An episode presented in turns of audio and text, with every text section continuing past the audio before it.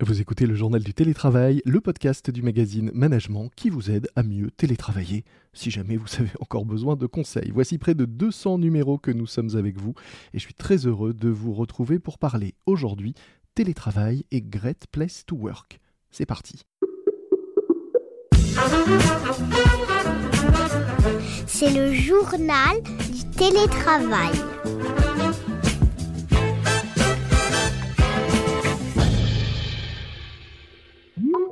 Vous y arrivez le matin après un trajet qui ne vous a pris que quelques minutes, vous avez du café à votre goût et à disposition, il y fait bon, la vue est belle, vous adorez vos collègues de travail, c'est une vraie famille ce bureau. D'ailleurs, c'est votre famille puisque ce bureau où vous êtes si bien, c'est chez vous. Est-ce qu'avec le télétravail, la maison est devenue le meilleur endroit pour travailler, une great place to work, comme on dit dans le classement annuel des entreprises qui prennent soin de leurs salariés? Eh bien, on en parle avec euh, Julien Brézin, directeur général de l'Institut Great Place to Work France, justement, qui publie tous les ans en France et dans 60 pays son classement des entreprises qui prennent soin de vous. Bonjour Julien. Bonjour. Est-ce que la maison est devenue, euh, avec ces 18 mois de télétravail quasi généralisé, un bureau comme les autres? Alors pendant ces 18 mois, malheureusement, le télétravail n'a pas été généralisé. Donc il faut quand même garder en tête que à peu près 30% des collaborateurs ont la possibilité de télétravailler, mais qu'il reste une part importante de collaborateurs et de salariés euh, qui sont dans l'impossibilité de télétravailler. Mmh Donc pour ceux qui sont euh, dans la possibilité de télétravailler, ce qu'on a vu au, au cours des mois, c'est une très forte évolution.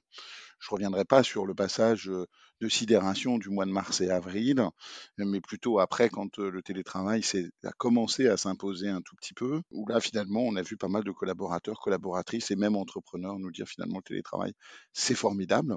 Et puis, on a vu au fur et à mesure, et notamment au moment de la, de la deuxième vague et du deuxième confinement, plutôt octobre-novembre, une forme de lassitude s'instaurer, une forme de difficulté à tenir dans la durée.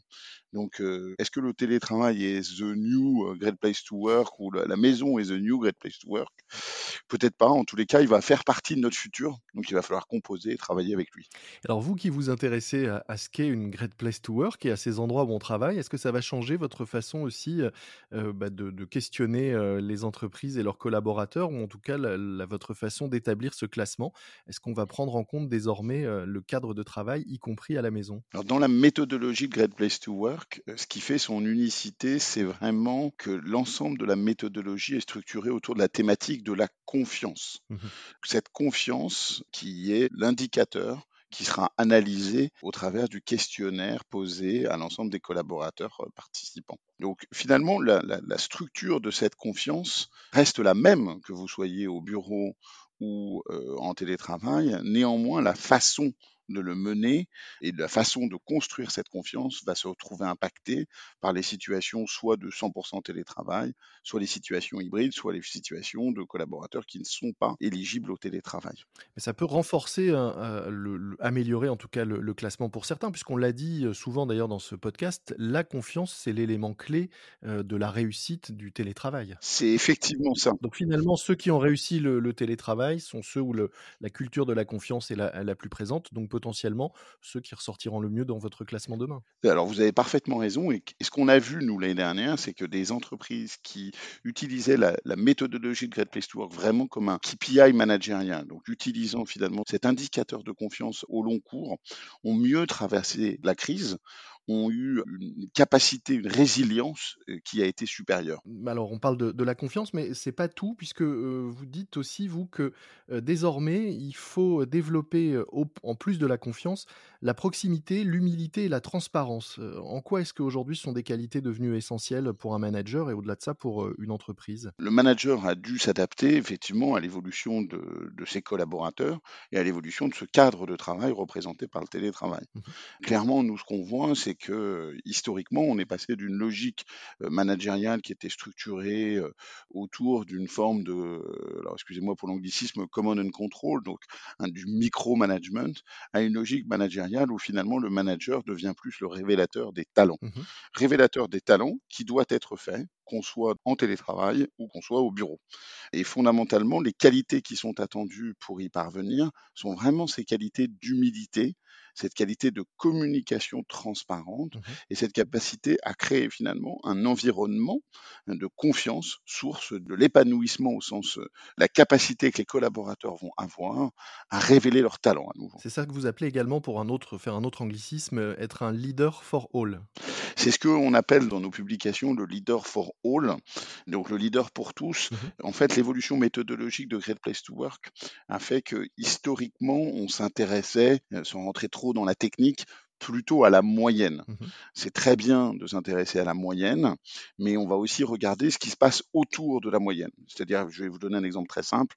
Quand vous avez dans une entreprise des collaborateurs qui répondent euh, sur une note sur 20, par exemple, 20, 10 et 0, vous avez une moyenne à 10. Mmh Maintenant, ça ne dit pas la même chose que si les trois collaborateurs ont dit 10, 10 et 10. Effectivement. Et donc, il faut trouver et analyser cette variance. Et c'est ce qu'on a fait avec cette nouvelle méthodologie qui a abouti à la construction de ce modèle for all. Est-ce que c'est ça a aussi à voir avec le fait que vous dites que ce qui a changé avec la période que nous traversons, c'est que désormais les collaborateurs attendent toujours plus de prise en compte individuelle? Heu, alors c'est une tendance qui existait avant, mais est-ce que ça s'est accéléré est-ce que c'est cela qu'il faut prendre en compte à travers cette nouvelle façon de mesurer et on l'a bien compris, de voir les cas particuliers au-delà d'une moyenne générale? En fait, l'individualisation, euh, c'est un vrai challenge pour les ressources humaines Mmh et les managers en règle générale. L'individualisation des attentes, elle n'est pas simplement dans le monde de l'entreprise, elle est sociétale, on le voit de partout. Et cette individualisation, elle doit être prise en compte. Le vrai sujet pour les ressources humaines et managers, c'est d'arriver à équilibrer individualisation et enjeu collectif.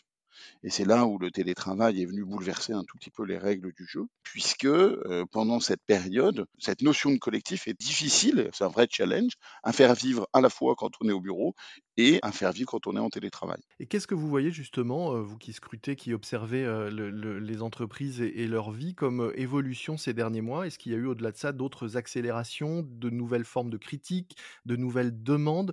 Qu'est-ce que ça change vous, de votre point de vue, d'observateur, cette période que nous venons de traverser? Est-ce que c'est un vrai bouleversement? Est-ce que c'est une accélération de certaines choses? Comment vous voyez ça? Personnellement, nous, on a plutôt tendance à le voir comme une accélération. Mmh Accélération d'événements et d'éléments qui étaient euh, existants dans certaines organisations. Le télétravail préexistait à la crise du Covid dans beaucoup d'organisations. Il s'est étendu, il s'est élargi et, et certains managers euh, qui étaient particulièrement réticents euh, ont été euh, convertis, Mmh euh, peut-être parfois malgré eux, euh, à cette situation.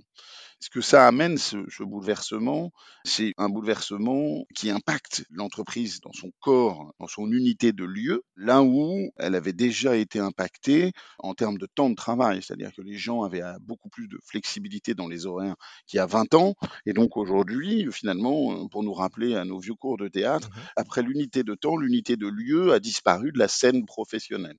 Là, aujourd'hui, il faut donc retravailler, construire les rituels qui vont être source de ce collectif. En somme, heu, on pourrait dire que, puisqu'il n'y a plus, vous le disiez, heu, d'unité, de temps, d'unité de lieu, l'unité qui reste, c'est celle des hommes et du groupe et que c'est cette, culture, humaine et et de collectif qu'il faut réussir à entretenir, malgré la distance et le paradoxe finalement, c'est que pour faire vivre un groupe, il faut s'intéresser au sein de ce groupe à chaque individu. Et j'insisterai jamais assez sur la dimension euh, de sens. Et attention, le sens n'est pas un sens euh, qui vient d'en haut, mais un sens qui est nourri par l'ensemble des managers auprès de leurs collaborateurs et collaboratrices par des micro-actions au quotidien. Donc le sens et la mission, c'est ce qui fait que demain, on peut être, heu, mieux classé dans votre, heu, classement?